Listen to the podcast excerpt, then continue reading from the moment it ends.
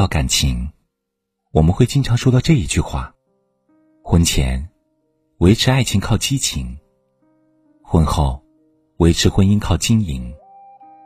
善于经营婚姻的，一辈子波澜不惊，过着岁月静好的生活；不善于经营婚姻的，夫妻间有名无实，过着相互煎熬的日子。所以，两个人的婚姻一旦失败，那么婚姻就名存实亡。而名存实亡的婚姻，就如同变质的三无产品：无爱、无话、无性。无爱的婚姻。知乎上有个问题：什么时候，你觉得婚姻快走到尽头了？一位答主回答道：“他每天加班深夜回家，即使不加班，也会玩到深夜回家。两个人坐在客厅里，我看我的电视，他玩他的游戏。”看到这段话，我想到了很多现实中存在的无爱婚姻。白天是夫妻，晚上成邻居，一人一间房，各睡各的床。一位结婚八年的妻子，在网上这样吐槽道：“她结婚以来，丈夫从未体贴过她，更没有给她买过礼物，眼里只有自己的工作，自己的朋友。情人节，她想买两张电影票一起看，丈夫嫌费钱。”非要回家看电视。结婚纪念日，她请假回家，烧了一桌子好菜，想给对方一个惊喜。结果，被告知要加班。没有纪念日，没有情人节，没有过生日。甚至他结婚后，从未对他说过一句“我爱你”。两个人的生活平淡的像白水，婚姻自然而然也就成了温汤水。婚姻中这样的情况比比皆是。婚姻没有了爱情，亲情也不够稳固，两个人更像是搭伙过日子，合作养孩子。没有歇斯底里的吵闹，没有你死我活的争夺，婚姻只剩下沉默。想来，这大概就是无爱婚姻的真实写照吧。无爱的婚姻。就是一把杀人不见血的刀。正如日本电视剧《最完美的离婚》里所说，最坏的结局不是离婚，而是成为面具夫妇，对对方没有爱，也没有任何期待，却在一起生活。这才是最大的不幸。婚姻大多开始于爱情，但很多时候，爱情反而被婚姻耗尽。无话的婚姻。记得刘震云曾经说过：“一个人的孤独不是孤独，一个人找另一个人，一句话找另一句话，才是真正的孤独。”婚姻中最可怕的，就是这种无话找话，无话可说。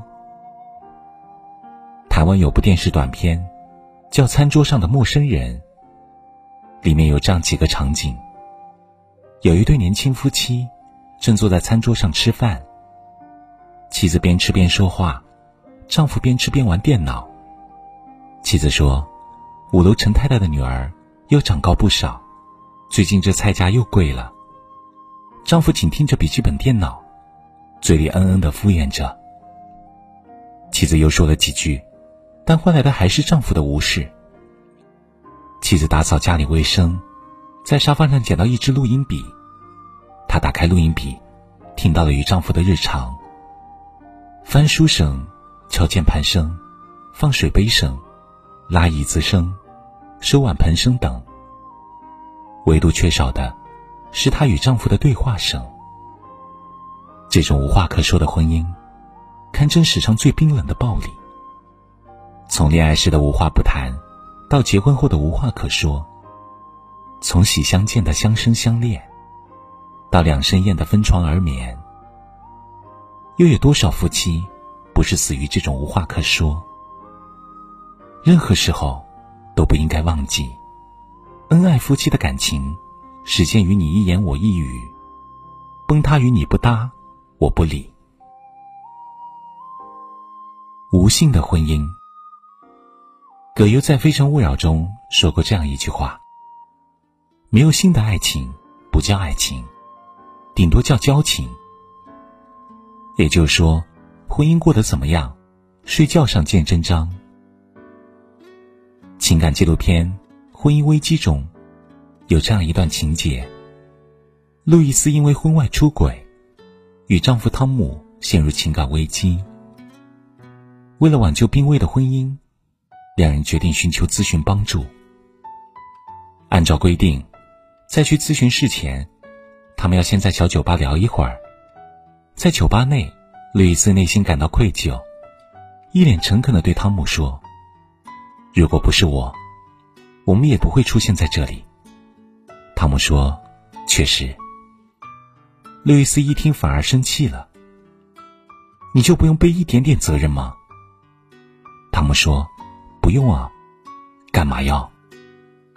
路易斯愤恨地说：“你不跟我上床，我才和别人睡。”话说的有点糙，但话糙理不糙。因为床上无性，所以床下随便。很多时候，当恋人变成亲人，当怦然心动变成左手碰右手，当性生活变成奢侈品。婚姻也就变成了报废品。正如性学家马小年所说：“无性婚姻的本质，就是无爱婚姻。婚姻不是一个人的独角戏，而是两个人的合奏曲。要想婚姻过得好，床上就得过得去。性爱，就是婚姻的保鲜剂。婚姻虽难，但婚姻不是爱情的坟墓。”婚姻也不是围城。要知道，这世上本就没有完美的婚姻，再伟大的爱情，也难免被柴米油盐侵蚀。所以，我们不要把婚姻想成余生的温柔乡、避风港。婚姻是一种信念，一种承诺，它需要彼此一生去经营、守护、靠近。世间为情最苦。但世间却也只有为情最甜。